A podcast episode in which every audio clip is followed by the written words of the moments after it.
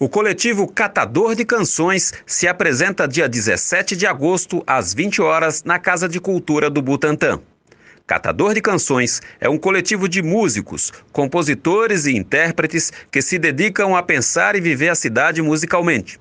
Como fazer do concreto cinza uma poesia. Catador de Canções fala do cotidiano, faz crônicas da vida inútil nas grandes cidades. O projeto Catador de Canções tem como objetivo a pesquisa e a criação coletivas, resultando na elaboração e execução de um repertório de canções ligados à temática urbana.